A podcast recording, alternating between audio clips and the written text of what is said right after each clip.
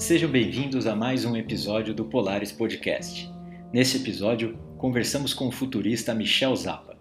O fundador da Envisioning é pesquisador e consultor de estratégias tecnológicas. Não se esqueça de se inscrever no nosso canal do YouTube e nos seguir nas plataformas de streaming de áudio para conferir todos os episódios do nosso podcast. É, Michel, se a gente, para aquecer aqui também, poder introduzir para os nossos ouvintes, é, você poderia compartilhar com a gente, de uma maneira resumida, um pouco da sua trajetória e até o processo de criação né, da Envision e, e como você chegou onde você está hoje? Absolutamente. Eu acho que é, a trajetória, a minha trajetória profissional é inseparável da, da trajetória pessoal. Então, tem uma característica que eu sou eu, nasci, eu sou sueco de nascença, mas de, de família luso brasileira. Meu pai é português, minha mãe é brasileira. Eu nasci em Estocolmo. E, então, eu passei a vida inteira meio que entre Europa e, e Brasil. Ah, tanto é que a empresa, de, de muitas maneiras, se, se, se, materializou assim. Eu sempre tive um interesse forte, uh, pessoal, em, uh, no futuro, assim, do ponto de vista tecnológico. Então, eu sempre tentei fazer sentido da tecnologia, tentei uh, traduzir o que, eu vi, o, que, o que eu observava acontecendo uh, e dedicar muito tempo pessoal, assim, muita banda pessoal para tentar acompanhar o que está acontecendo em tecnologia e, e, e, tentar traduzir, tentar converter, explicar isso para para outros públicos que não os engenheiros ou técnicos ou desenvolvedores.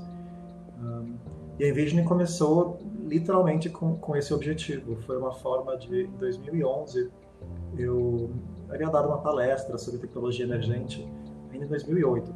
Foi, foi o primeiro, primeiro convite uh, para esse, esse, tipo de pesquisa.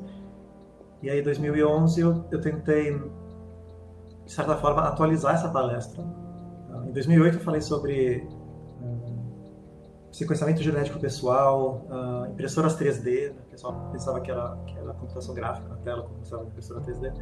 Uh, ah, falava de turismo espacial, uh, computação na nuvem, chamava de computação universal, mas tomou o nome nuvem rapidamente, e finalmente de geolocalização. Então, isso em 2008, tentando, chamava, chamava 5 por 5 a palestra, para a tentativa de olhar para o futuro, próximos 5 anos, 5 tecnologias para os próximos 5 anos, e, conforme o tempo foi passando, depois de fazer essa palestra, eu percebi, poxa, as, as, as predições, né, os, os, as tecnologias previstas aparentemente estão acontecendo mesmo. Ou seja, talvez, talvez seria legal fazer alguma coisa um pouco mais profissional em volta desse esforço. Eu trabalhava na época uh, no Trendwatching, empresa de monitoramento de tendência uh, de consumidores, e o que me deu a, coragem de, de, de, falar besteira, assim, de falar sobre o que, eu, o que eu achava que fosse acontecer, uh, fazer essas, essas, essas, predições, predictions em, em público, né? publicar na internet os, os meus chutes e, e, tipo, não ter medo disso. Eu percebi, trabalhando no Team Watching, eu percebi que tipo, não, qualquer um pode falar sobre o futuro. Tipo, se você acertar mais do que você erra, legal, você pode continuar fazendo isso. Se você estiver errando muito, talvez mudar de, mudar de área. Mas se você acertar um pouco, você pode continuar fazendo e ninguém vai te aborrecer. E foi isso que eu fiz. Então, eu peguei o material da palestra, comecei a atualizar, percebi, ao atualizar, eu percebi que tinha coisa demais acontecendo. Então, em determinado momento, o deck tinha 300 slides, falei, ninguém vai assistir isso. Vamos mudar de formato, vamos achar um formato mais adequado. E o formato se tornou infográfico. Uh, então, eu criei um, um radar, assim, uma, visão especulativa sobre subjetiva e especulativa sobre quais tecnologias que em 2011 uh, eh, estavam no horizonte. Eu tentei categorizar, dar um, um, certo ar de, de, de tempo para as coisas, quando que isso pode acontecer? É agora, né? 2012? Ou é tipo daqui muito tempo, 2020, 30, 40? Uh, e, e, tentei colocar isso num, num eixo temporal, assim, num, num gráfico e uma coisa levou a outra e, e, e alguns anos depois temos uma empresa uh, que, que, tenta, que continua fazendo exatamente a mesma coisa, que é falar sobre o estado da arte de tecnologias de uma maneira uh, explicável, compreensível, muito visual, muito interativa, mas sempre com o intuito de, tra de trazer essa, esses cenários distantes para o presente e principalmente para despertar essa parte da cabeça da, da, imaginação da pessoa que faz perceber que tem muita coisa acontecendo. Porque muitas vezes a gente conhece as tecnologias que estão afetando a nossa área diretamente. Mas são tantas tecnologias, é. são tantas áreas que não, que não há supervisão. E a gente está tentando trazer isso para o mercado. E é justamente sobre isso que você falou, né, do mercado.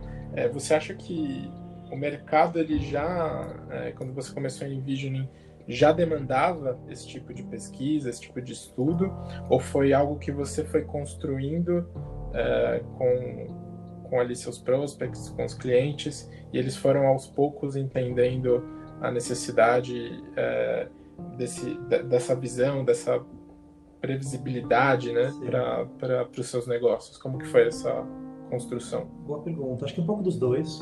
Eu acho que assim há um interesse uh, em nos negócios há um interesse forte e constante uh, de acompanhar, uh, de criar cenários de futuros, né? tanto de acompanhar P&D, tecnologias emergentes, quanto criar cenários de como é que essas tecnologias possam afetar o mercado e os negócios. Então, a indústria já tem esse comportamento, não é novidade. Um, o que eu acho que está acontecendo, o que vem acontecendo, talvez na última década, foi que esse, esse esforço se popularizou. Eu acho que o papel da tecnologia mudou assim, visivelmente. Acho que o smartphone teve a internet primeiro, né, na virada da, do milênio, mas assim na virada da década a smartphone, né? Então acho que e com ele as redes sociais e com as redes sociais todos os efeitos colaterais que a gente vem vendo, uh, inclusive os indesejados. Mas eu acho que a, a discussão em volta da tecnologia uh, cresceu assim visivelmente. No, nós nos beneficiamos disso. Então, então com certeza, uh, no, há 10 anos ou há 9 anos quando a gente começou, era muito mais difícil explicar a importância da tecnologia. Hoje é, hoje é fácil, uh, porque hoje isso faz, está na ponta da língua de muitos.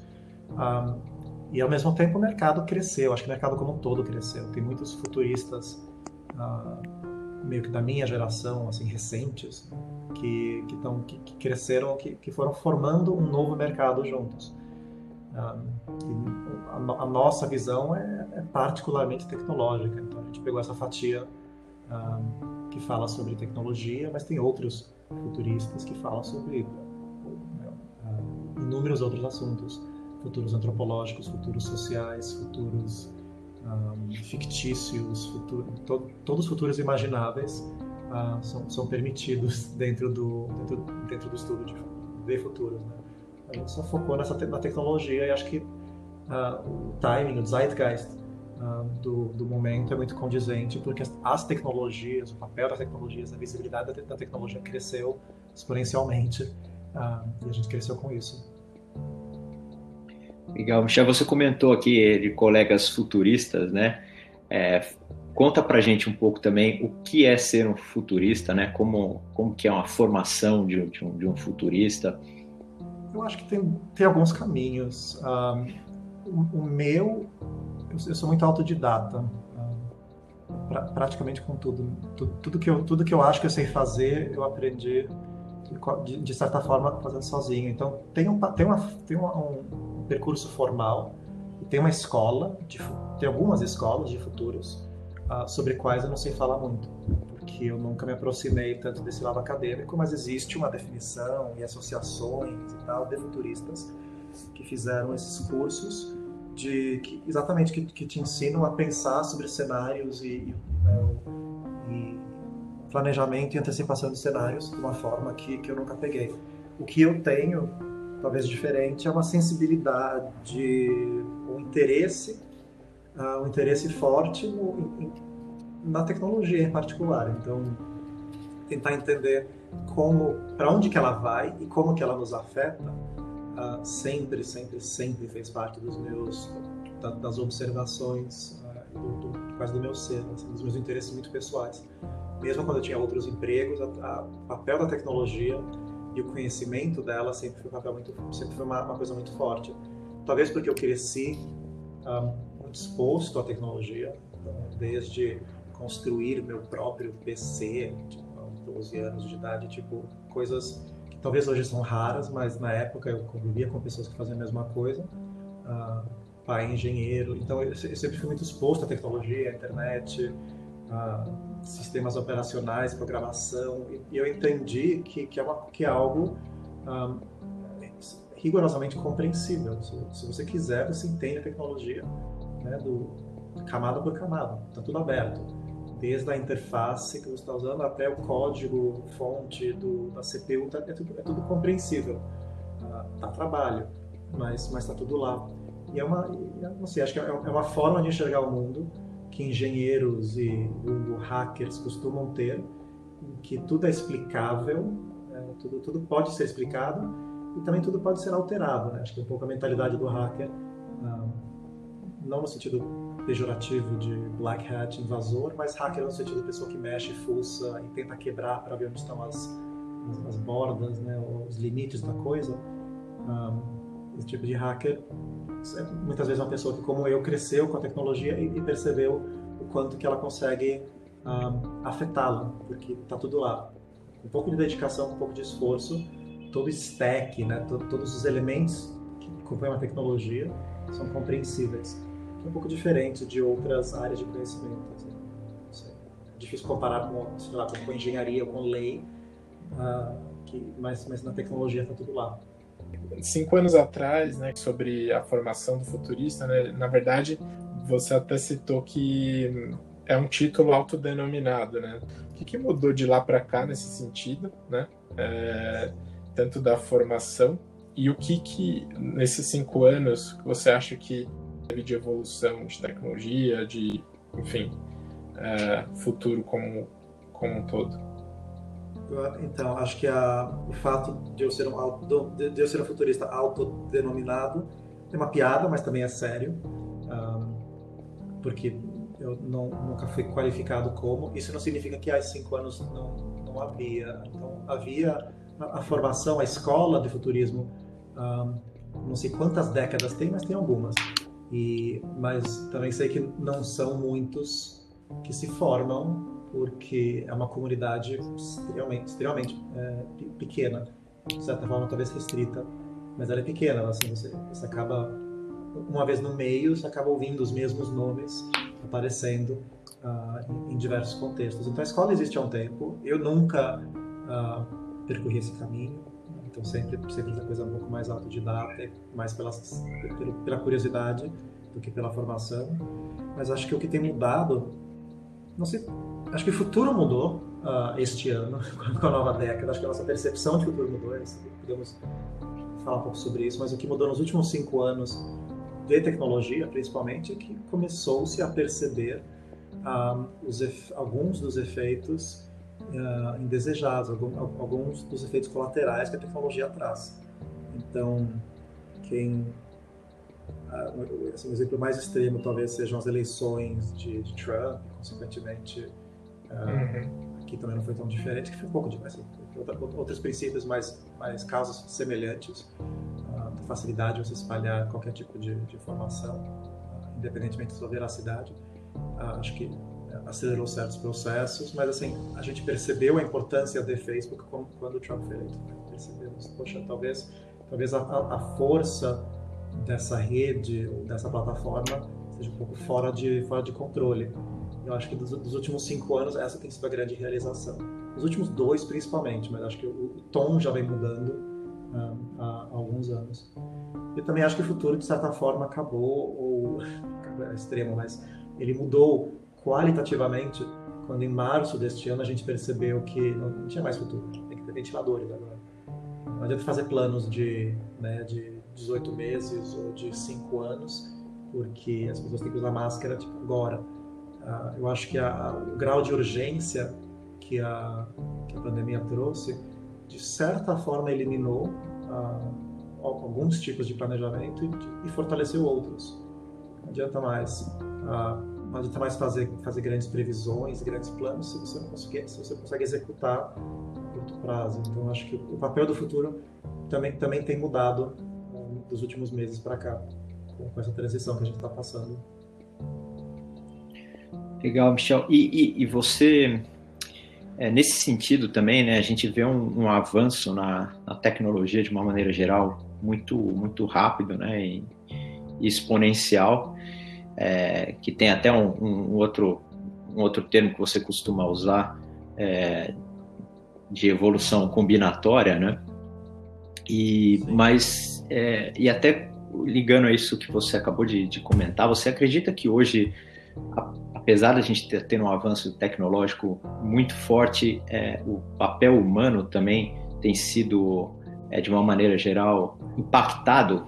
É, quer dizer, a gente tem um, um, um, apoio muito grande da tecnologia em diversas áreas, mas é, me parece que o papel humano tem crescido muito também para poder lidar com isso e, e, e avançar né, de uma maneira é, para caminhar para até, digamos assim, um mundo melhor, a gente está não só a tecnologia vai ser suficiente, né? Assim, eu acho que o que tem mudado é a, é, é a, a realização do inevitável, que é não, se não tem seres humanos, não tem tecnologia, nem para criá-la, nem para usá-la.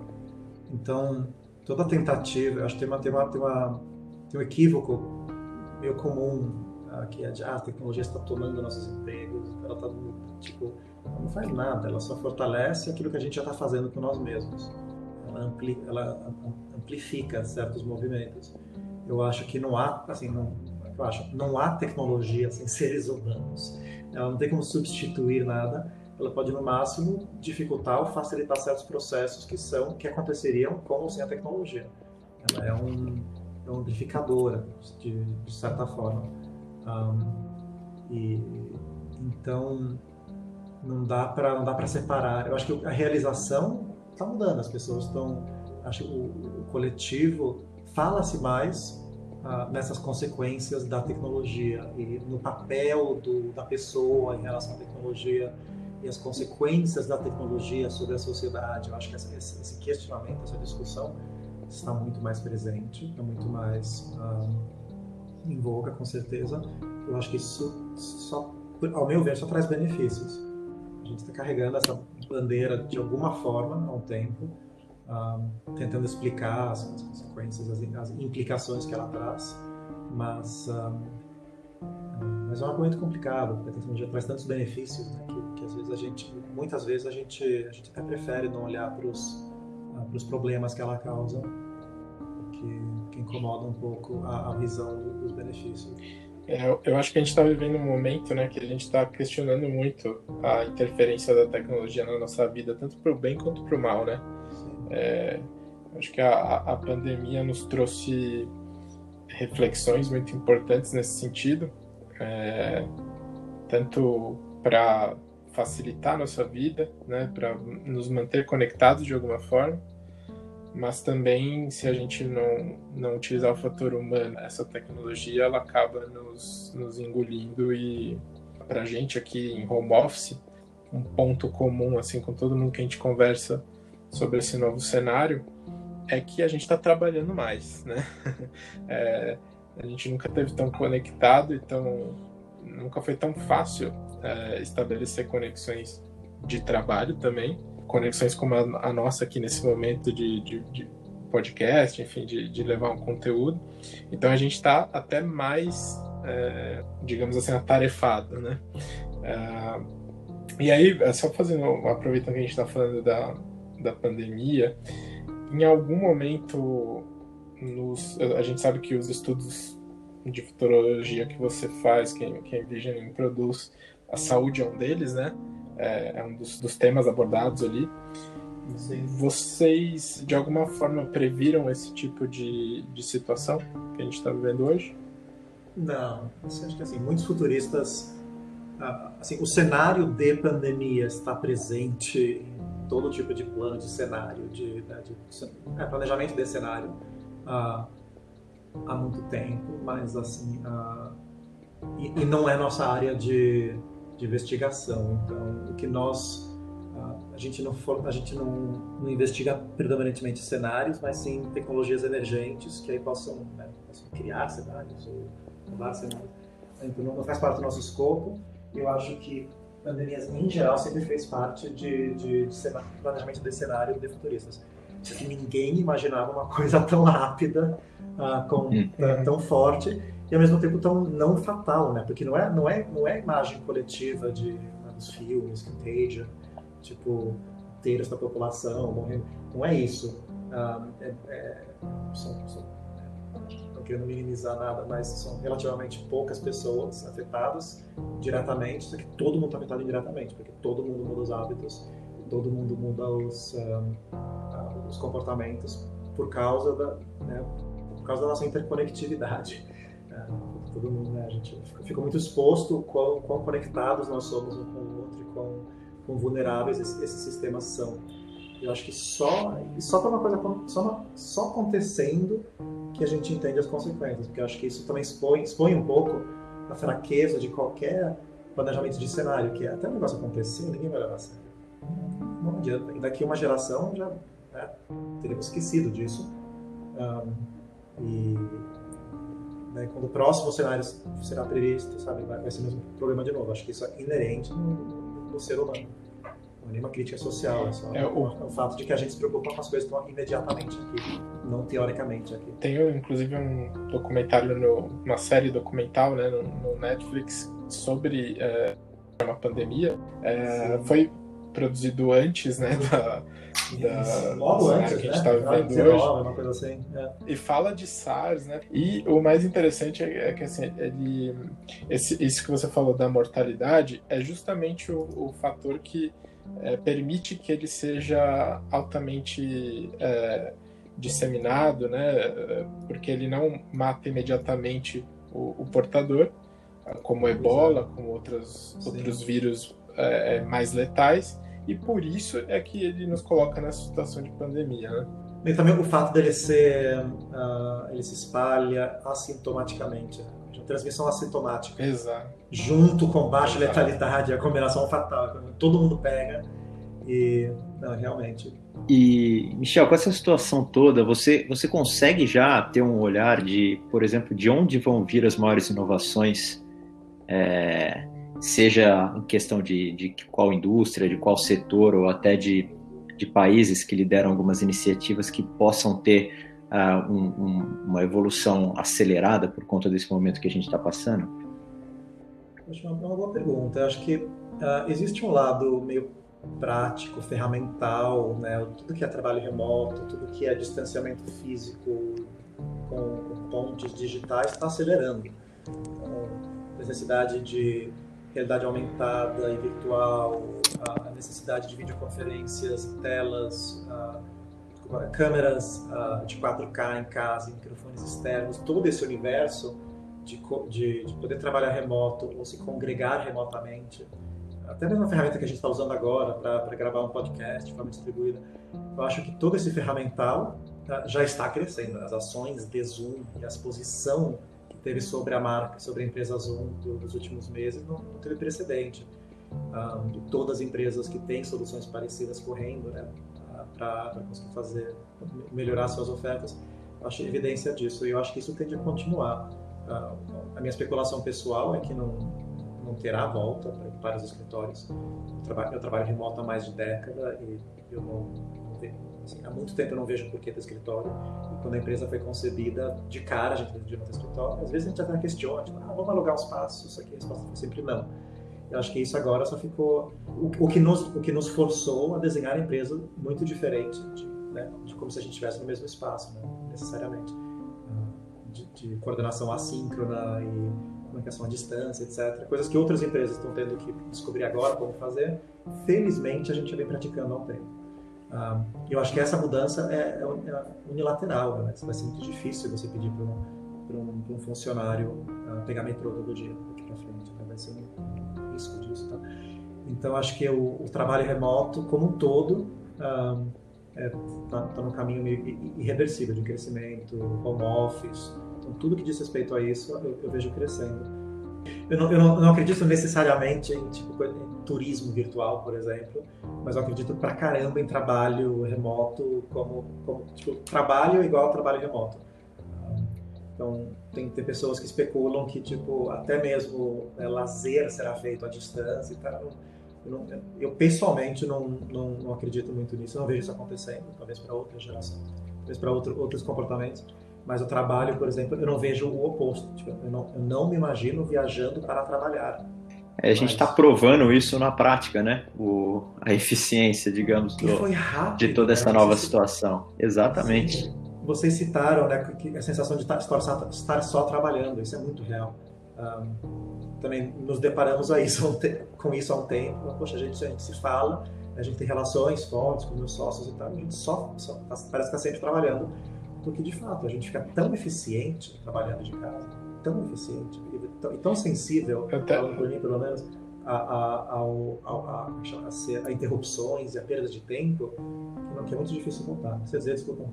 É, eu até citei numa, num outro podcast assim, a, tem uma frase um sentido ambíguo agora, né? É, antes a gente dizia eu não paro em casa numa situação em que você está ali trabalhando, né? Não consegue ficar em casa. Mas agora não para em casa é você estar em casa fazendo tudo sim, ao mesmo tempo. Sim, sim. Não paro de casa. É. é muito louco isso. Não, é muito louco e, e, e é perigoso, é. assim, não, perigo talvez seja julgamento, mas eu, eu acho que é, vale prestar atenção nisso, porque uh, Zoom fatigue, né? Uh, cansaço de, de, de, passar o dia inteiro em, em videoconferência é muito real, então todo mundo lidando com isso e percebendo que, um, é, ninguém tem a solução, né? ninguém sabe o que fazer, trabalhar menos, é, sair de casa no final de semana, tipo, todo mundo se deparando com, com, essas, com esses mesmos questionamentos. É o que eu tenho. É, exatamente. A disponibilidade, né, parece que é, ela se ampliou. É, a tecnologia é, do home office ampliou muito as de uma forma equivocada, né? Mas é, dá a percepção de que é, é todo mundo virou um super-herói ali. exato, e sempre online, sempre rendendo, e sempre anotando, e sempre participando, e sempre lembrando em que canal estava aquela mensagem daquela coisa. É, é difícil difícil. A gente não está. Ah, é mesmo, mesmo falando de nós com alguns anos de prática, é, é, é, difícil. Soluções mágicas. A gente se desumaniza de alguma forma, né? Porque Sim. você vira uma peça de tecnologia. Você é um contato de WhatsApp, você é pois. um participante de uma live ou de um de uma videoconferência, você não é a pessoa ali, né? Pois. Então. A gente se trata é, assim, né? É, é Espera isso do outro, talvez. uma surpresa, talvez foi quão fácil essa adaptação foi. Acho que uma questão de, de um mês. A minha impressão, pelo menos, foi que uma questão de semanas a gente saiu do pânico para a normalidade. É, quem diria isso? Tipo, no começo do ano, alguém tivesse falar, nossa, de março para abril, todas as empresas, todos os escritórios, né, pelo menos, vão passar a ser remotos. Como assim? Tipo, a gente tá falando que ia demorar 15 anos. Não, não, aconteceu, durou um mês. É. Demorou um mês. E, e a volta como, agora não tem nem previsão. Como potencializou né, esse choque cultural também e, e, e como a gente desenvolveu essa, esse skill, né? É, de maneira rápida. Percebeu de... que é útil, é, porque percebemos quão, eficaz que é. é. Talvez eficaz demais, mas, mas é muito eficaz. É muito difícil justificar pegar metrô e cafezinhos e reuniões e tudo. Vai ser muito curioso a volta, né? De como, como as empresas vão, algumas de uma maneira mais fácil, obviamente, mas é, como as empresas vão se portar e como que a gente vai. É, eu estou muito curioso mesmo para ver, obviamente esperançoso que isso acabe da melhor forma possível, o mais rápido possível, mas para ver como vai ser isso, né? Eu, eu acho que a gente já voltou. eu, eu e não, não sabe ainda, né? Fase não, é assim, a minha, eu sei que os políticos falam o oposto disso. Não, não, só mais 15 dias. Mas, tipo, a minha visão do que está acontecendo é que, tipo, é, é, isso agora. É isso. Tipo, é, esse aqui, é, é, este é o status quo. E se você muito se diz sobre o pós-Covid, na verdade ele não existe. Já estamos né? no pós-Covid. É, é, com Covid. Né? Exatamente. Né? Esse aqui já é o pós-Covid. O Covid foi a nova realidade. O Covid foi a nova década, não será como a última as regras são outras. Tá? A gente começou em 2020 com, mudando o paradigma coletivo. E isso trouxe uma série de assim, que, quem diria que a gente conseguiria extinguir 80% das viagens internacionais de avião de um mês para o outro, né? Nenhuma Greta Thunberg, nenhum, né? ninguém individualmente tinha o poder de fazer isso acontecer, apesar de sabermos disso. Só por causa do Covid que a gente parou de voar da forma que se voava antes. E isso não tem volta. Não tem volta. Acho que, porque o custo psicológico, o custo psicológico, o, custo, o risco uh, de, de, se expor a, a, multidões, de repente, sempre foi alto. A gente, acho que a gente está exposto, agora estamos expostos à realidade que sempre esteve lá. Uh, mas sempre foi alto esse risco, mas agora, como todo mundo sabe desse risco, acho que a disposição, né, o exemplo do funcionário que tem que pegar metrô que eu fico dando, ou do, do, ou do funcionário que tem que viajar para né, apresentar uma coisa em outro lugar, tipo, acabou, acabou, acabou. É isso, né? Ver um... difícil voltar. Pessoa que uma hora e meia para chegar no trabalho e voltar para casa todo dia. É, a gente já entende isso como algo impensável. Então. Exatamente, exatamente. Acho que as empresas que têm que alugam escritórios, né, prédio, sei lá, tipo, empresas que, que ainda têm esse investimento, eu acho que o, o sunk cost, né, o investimento já feito nisso, uh, os faz pensar que é uma questão de tempo para voltar. Uh, sendo que, do meu ponto de vista, vai, vai ser extremamente difícil você convencer uh, funcionários e colaboradores e fornecedores ou qualquer, qualquer pessoa a, a se expor ao risco de, de ficar se locomovendo risco e custo de ficar se locomovendo. E acho que, acho que muitas pessoas vão optar por trocar de emprego. Sobre. Uh, agora que a gente comprovou que a gente consegue trabalhar de casa, e que não tem, não tem ônus isso, a não ser comprar uma cadeira melhor, uma banda melhor, um monitor externo, assim, só investindo no, no seu espaço. Mas uma vez isso é feito, não tem volta. Uh, e acho que muitas pessoas, é. pelo menos com quem eu converso, preferem não voltar para a empresa, né? tipo, trocar de emprego para não ter que uh, se expor diariamente. Eu vejo isso acontecendo, acho que já está acontecendo.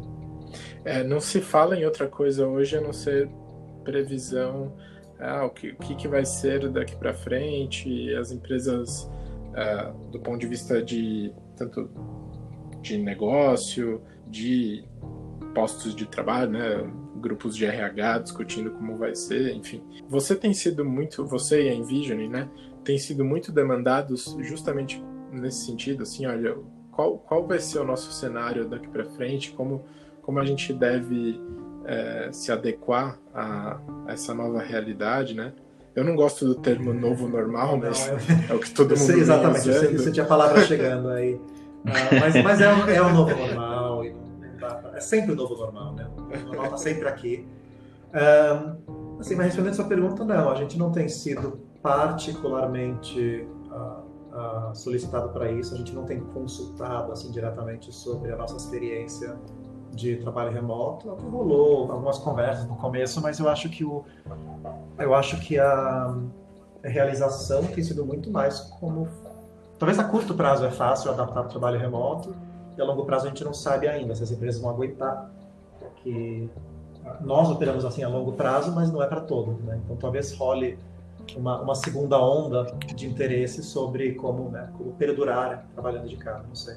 Mas assim, a curto prazo a gente não tem sido muito demandado, não, porque muito pelo contrário, acho que as, a, os, os clientes, as pessoas com quem a gente trabalha, temos buscado porque sabem que a gente está operando normalmente, porque não teve adaptação, não teve escritório para evacuar teve o estresse psicológico individual de todo, todos nós, de, de março, abril, incerteza, insegurança, tudo isso, assim, nos afetou igual a qualquer outro, acredito eu. Mas rapidamente a gente percebeu que o trabalho estava lá e que, e que nada tinha mudado na, na nossa operação, né? não tinha porquê. Ah, então não sei. Mas e no ponto de vista do negócio mesmo, assim, é, em relação a as empresas pensando no futuro dos negócios que elas tocam uh, e, e, querendo mesmo estudos de futurologia nesse sentido, para previsibilidade, para pensar em, hum. em, cenários futuros. Isso tem aumentado a demanda não, desse não tipo visivelmente. De... Assim, acho que o nosso foco, aquilo por qual nós somos pedidos para fazer, que é inteligência sobre tecnologia emergente, assim, o objeto de estudo não tem mudado, não mesmo. Acho que assim o Covid uhum colore uh, um pouco os cenários, então não dá para falar sobre futuros que não são pós-Covid, né? naturalmente. Então, se a gente fala de cidades, a gente fala da saúde das cidades. Se a gente fala do trabalho, a gente sabe. Então, tá, tá lá, mas não é. Mas acho que em nenhum caso tem sido tipo o objeto, é mais um é um fator. É um fator inevitável um, mas é só um fator, é um objeto. Legal. É, Michel, e tem alguma tendência ou alguma, alguma predição, digamos assim, que você gostaria que tivesse acontecido, mas não aconteceu nesses últimos anos? Boa pergunta. Um... Teletransporte, se, se, vocês assistiram o, o, o, Prestige Christopher Nolan, que é sobre o. É, um excelente filme. Excelente filme. O Prestige ele explica o que acontece quando você tem teletransporte. O spoiler tá pelo ouvido para quem não quiser ouvir, mas você mata a pessoa que sai, né? Você, você replica ela. Uh, então todo, todo teletransporte uh, pressupõe. A mosca também, né? Ah, é, é, daí se é, juntaram, a mosca deforma. É, deforma né? juntou. uh, mas é um pouco isso, né? Porque o teletransporte, da forma que está tá sendo, não que exista, mas da forma que possa existir no nosso universo, ele supõe que você replique o ser uh, no estado quântico do outro lado, mas você tem que fazer alguma coisa com o original.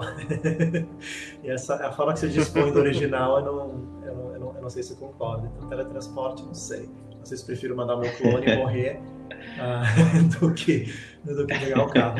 Mas, mas assim, os, as formas de simular o teletransporte, uma resposta um pouco mais séria. Então, acho que os, ambientes virtuais de trabalho, ah, é surpreendente o quão pouco tem mudado eu tive um, uma, uma, uma, coisa quase engraçada, quase cômica. É, Slack, a empresa, um, ralou por um mês ou dois para se adaptar ao trabalho, porque eles não tinham política de trabalho remoto.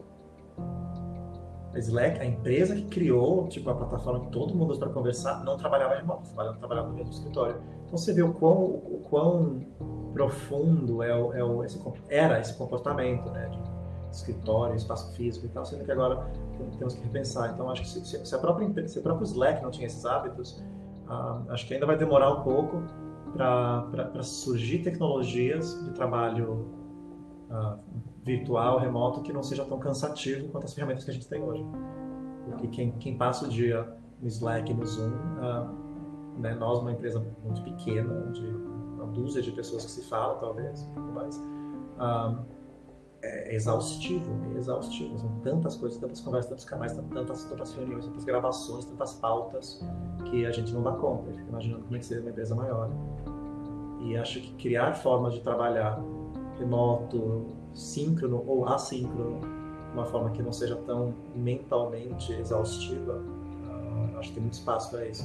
Eu não acho que é caso de óculos de realidade aumentada, que você vê seus, começa os seus colaboradores, seus, seus colegas na sala, uhum. como um fantasma virtual. Acho que não é isso. Uh, acho que talvez haverá no futuro próximo um óculos, uma forma de fazer realidade aumentada ou virtual que não seja tão cansativo. Não sei se vocês já brincaram com óculos de VR, óculos e vai e tal, mas assim, você fica 20 minutos, você fica com Conrado é adepto. Adepto, bem, eu fico, eu fico 15 minutos, fico com vertigem, eu não consigo. Eu sei que é melhor e tal, com gengibre, você passa menos mal, mas tipo, mas trabalhar nesse ambiente, tipo, passar duas horas e meia, como a gente passa no Zoom, uh, com óculos de realidade virtual na frente do tipo, não, não acho, acho muito é, O desgaste é muito diferente. É muito, é muito. Uh, então acho que tem muito, muito ganho, muitos ganhos. Assim, tipo, como é que você deixa o trabalho virtual mais ergonômico? Uh, em todos os sentidos, né? De mudança de contexto, você está interagindo com pessoas de diferentes horários, espaços, né? Nossa mente não está preparada para isso eu acho que tem muitos ganhos a acontecer nessa frente, mas eu não vejo o que. Esse, esse, esse sim é o futuro menos cansativo que eu gostaria de ver. Enquanto os leques 1 tá, tá rolando. Legal. Michel, a gente está chegando aqui no, no, final do nosso papo. É, a gente costuma quebrar aqui com uma brincadeira. Tem um, um, deck de cartas com algumas perguntas aleatórias e a gente sorteia uma. Legal sortear uma aqui para você, Boa. tudo bem? Vamos lá. É, se você pudesse ter algum superpoder, qual você escolheria? Tem uma lista ou qualquer um? Qualquer um. qualquer um. lista da sua cabeça. Poxa, isso expõe muito sobre a psique da pessoa, né? Sem filtros. Que vier pela cabeça. Ah, às, vezes, às, vezes, às vezes empatizo com o Dr. Manhattan de, de, de Watchmen uh, que não é exatamente super super-herói, ele, tipo, ele é um, ele é um meta super-herói, um super-herói que tem tantos poderes que ele desiste do, da, da, dos problemas da humanidade. Mas ele é um personagem tão. Ele é azul, e tem, tem, tem, na série no filme também, né? É, é sim, já. É, é muito, legal. Ele, muito porque legal. é uma exploração psicológica, ele é uma pessoa, ele é um. Ele, era uma pessoa, né, um físico, um cientista que, que passa por uma trans, transição atômica e de repente tem todos os poderes. Ele é imortal, pode mudar de forma, pode viajar no tempo, ele vê o futuro e o presente e o passado. Então ele, ele, tipo, ele, ele foge, ele é quase como se fugisse da, da realidade, mas está lá. Ah, não que eu queira esse superpoder, mas eu acho o personagem, o personagem da Dr. Manhattan de longe é o super-herói mais interessante. Em termos de superpoder, hum, Wolverine tem um bom, uma boa combinação lá. Uh, acho que o esqueleto e, a... as garras poderiam ser úteis. Poder de cura, né? É, legal. E, Michel, para a gente finalizar, você já comentou, você citou aqui o, o, o, Prestige, né? Mas a gente costuma perguntar também uma recomendação de livro e uma recomendação de filme. Quais seriam suas recomendações? Pode ser de qualquer natureza. Mais do que um livro e um filme, um livro que tem me afetado uh, de forma muito marcante é, é Meditações, de Marcos Aurelius. Que a, recomendação foi de, de lê-lo e depois reler, depois reler e continuar lendo. Uh, é um livro que, apesar de ser curto, ele, ele merece a releitura constante. E, e a filosofia estoica uh, eu sei que está muito em voga agora, fala-se muito disso, mas acho que ela é mais apropriada do que nunca. Eu fiz então, meditações de Marcos Aurelius, exatamente, porque ele dá um, dá um contexto maravilhoso sobre a, inconsequência das coisas. Escrito por uma pessoa, né, o centro do mundo, né, o imperador de Roma, direito a tudo, acesso a tudo, escreve um livro que, que, que atemporal, né? ele continua tão relevante hoje quanto, quanto nunca, falando sobre a inconsequência, a impermanência de tudo e dar um pouco de perspectiva sobre onde, onde e como você deve gastar seu tempo. Tem ajudado muito. Legal. Eu, bem, eu descobri, assim, é uma coisa muito recente, eu descobri uma série essa semana na Apple TV Plus, que chama Central Park. É uma animação musical sobre o Central Park, sobre, uma, sobre os personagens, sobre pessoas que tomam conta do parque. E é uma coisa meio engraçada, meio fábula, porque ela é, é além de ser uma animação musical, ou seja, é cantada, ela, ela trata de assuntos muito sérios sobre o controle do parque, bem público contra bem privado, interesse público versus interesse privado, de uma forma ah, como se fosse fábula, como se fosse tipo é, uma, uma, ele, ele, ele, como dizer, ele conta a realidade de uma forma fictícia, mas que você sabe que está falando, tá falando sobre a situação real. É difícil descrever, mas é, é uma série boba, super inteligente, super fofa, né, que eu curti, Central Park. É bem recente, né? Bacana. É bem recente, está na quarta, tá no quarto episódio ainda. Eu descobri semana passada, assisti os quatro, os quatro episódios, uma, uma sentada quase. E eu gosto disso, porque ele fala e é muito woke, assim, é muito, é muito presente os assuntos, os toques que os personagens se dão. É uma forma de manter o dedo, assim, na, na, na temperatura do... manter o dedo no, no pulso, assim, da, da do coletivo, uh, sem sair de casa. E fora isso, assisto muito, assisto muito talk show, uh, americano principalmente. Sou muito fã de Stephen Colbert. Eu acho que to, toda adaptação que eles têm tido para pós-Covid tem sido muito interessante, né? Ver as produções de talk show de casa, acho que também guilty pleasure, assim, e torna-se a minha forma de, de, de, acompanhar notícias. Eu tento não, ler, eu tento não ler jornal, eu praticamente só consumo notícias através de comediantes. Legal. Michel, por último, qual que, é, qual que é o nome do doguinho participante? Ah, a barulhenta aqui, ela chama, ela chama Lupita. Lupita. Ah, Lupita, Lubinha. Ela, ela tá aqui olhando pra mim. ela fez quatro anos ontem, aniversariante. Quatro anos. Pô, parabéns. De muito barulho. Minha cachorrinha de guarda. Fala parabéns. Michel, foi um prazer, foi uma aula, foi muito bacana é, ter você aqui dividindo seu tempo, seus, suas histórias, ensinamentos com a gente. Poxa, obrigado muito, mesmo. Muito obrigado pelo convite, pela, pela produção, né, pelas perguntas, pelo acompanhamento. Ah, foi muito bacana. Vou agradecer o Rodrigo também pelo convite e, e boa sorte com as outras entrevistas e espero que, que vocês encontrem uma audiência. Legal. Excelente, foi um prazer. Obrigado mesmo. Obrigado, obrigado Michel, mais então. uma vez. Um abraço. Um Até abraço. mais. Tchau, tchau. Obrigado, abraço.